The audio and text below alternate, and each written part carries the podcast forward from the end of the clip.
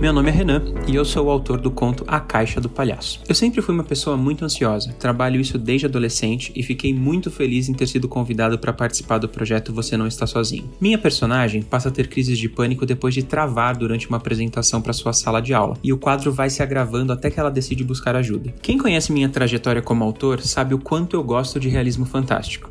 E foi exatamente usando a fantasia que consegui criar relações mais saudáveis com a minha ansiedade. Para mim, o pânico é como um monstro que temos dentro de nós e que do nada salta para fora nos deixando com muito medo. O maior desafio está em saber lidar com ele. No conto, a ansiedade é como uma caixa manivela, lembrando um pouco das conversas que eu tinha com a minha própria psicóloga lá na adolescência. A ideia aqui é mostrar que é totalmente possível viver muito bem mesmo sendo ansioso. Só precisamos nos adaptar e entender como esse monstro funciona no fundo, ele nem é tão assustador assim.